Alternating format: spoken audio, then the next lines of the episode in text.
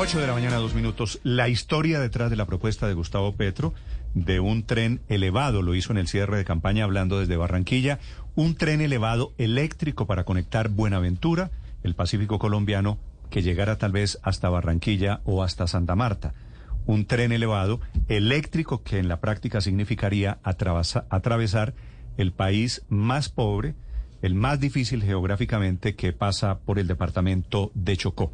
Le llueven críticas a Gustavo Petro, pero tenemos la explicación también de la propuesta de Gustavo Petro. Camila Carvajal. Hola Néstor, buenos días. Sí señor, muchas críticas en redes sociales, mucha gente que le está haciendo preguntas a Gustavo Petro alrededor de la propuesta que hace justo una semana antes de las elecciones. Dice Gustavo Petro que si él es presidente de Colombia va a promover y va a tener un tren que va a ser elevado y eléctrico que va a arrancar en el puerto de Buenaventura, que su destino será Barranquilla y que va a pasar por el Chocó con esas condiciones que, que él plantea, que sea elevado y que además sea eléctrico. ¿Qué dice Gustavo Petro en su propuesta? Pues que es el objetivo de conectar el puerto, que es el objetivo de tener cómo garantizar el tránsito de carga y no descartan incluso que sea de pasajeros. Recuerden, Néstor, que Buenaventura y Barranquilla son ciudades que están separadas por casi 1.200 kilómetros. Escuchemos cómo fue en Plaza Pública, en, el, en la tarima donde estaba Gustavo Petro en el norte de Colombia, esa propuesta.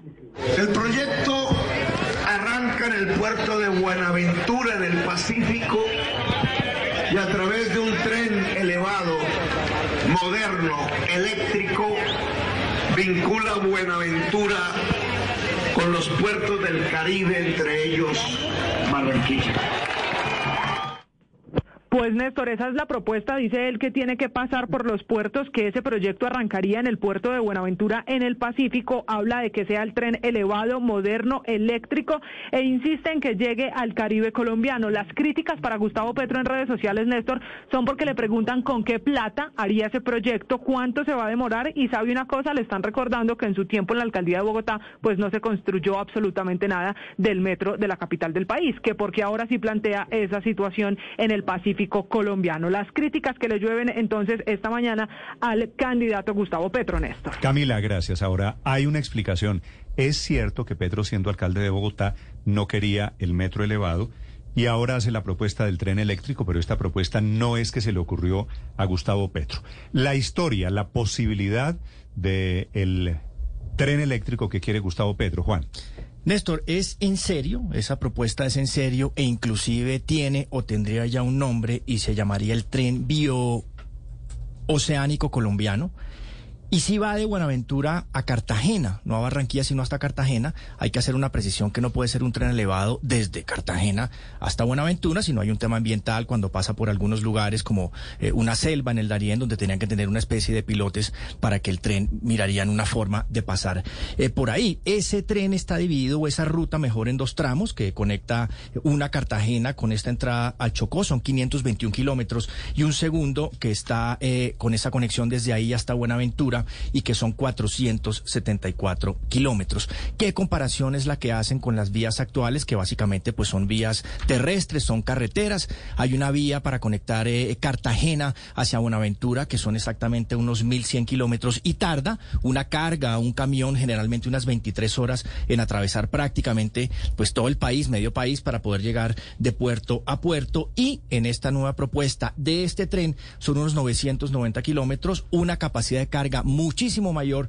y solamente el tren tardaría unas nueve horas. Este tema, como le digo, es en serio. Ese tema lo tienen soportado técnicamente y hay unas empresas interesadas. Acuérdense también de todos esos viajes a Europa, España sobre todo, donde son especialistas en vías férreas y en trenes, donde Petro pues ha estado discutiendo temas con Esta propuesta se la hicieron ya a Petro en sus viajes a Europa. Sí, señor, es una propuesta y es en serio. Esto no es algo que, que, que saque Petro eh, del bolsillo sin tener o del sombrero mejor sin tener eh, un tema eh, técnico detrás. Y al final lo que le soportan también técnicamente es esa posibilidad de abrir una puerta eh, comercial para Colombia, no un reemplazo ni mucho menos a un tema como el canal de, Panamá, sino simplemente pues un ingreso superior distinto que conecte ese Atlántico con el Pacífico, abrir esa nueva ruta y tener una, una, una alternativa. Y el tema ambiental pues básicamente se está haciendo así. Y él habla también de ese ejemplo que pone con con el famoso tren Maya, el que están haciendo, usted sabe, en México, que es un tren que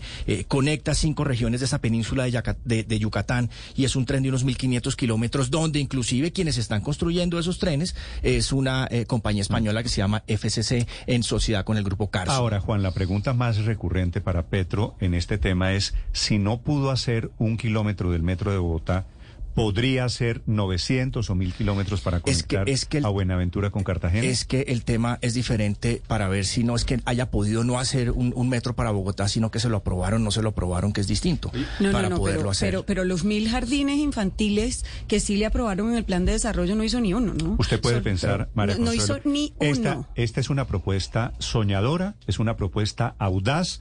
¿O es una propuesta Mentirosa. irrealizable?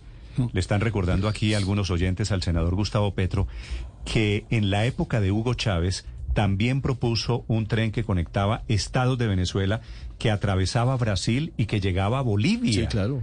Es decir, de sueños están hechos los políticos, de sueños está hecho Pero está como, hecha la humanidad. pero como idea es una idea grande, es una idea interesante. El problema, Sí, padre, pero es una, es una idea de político en campaña. esa es la dificultad. obviamente, pues esto, seguramente una vía de ese tamaño, con las condiciones de Colombia, pues no es algo que quizá pueda hacerlo en dos o en tres o inclusive Un tren en eléctrico cuatro años, ¿no? por Chocó en donde no hay energía eléctrica.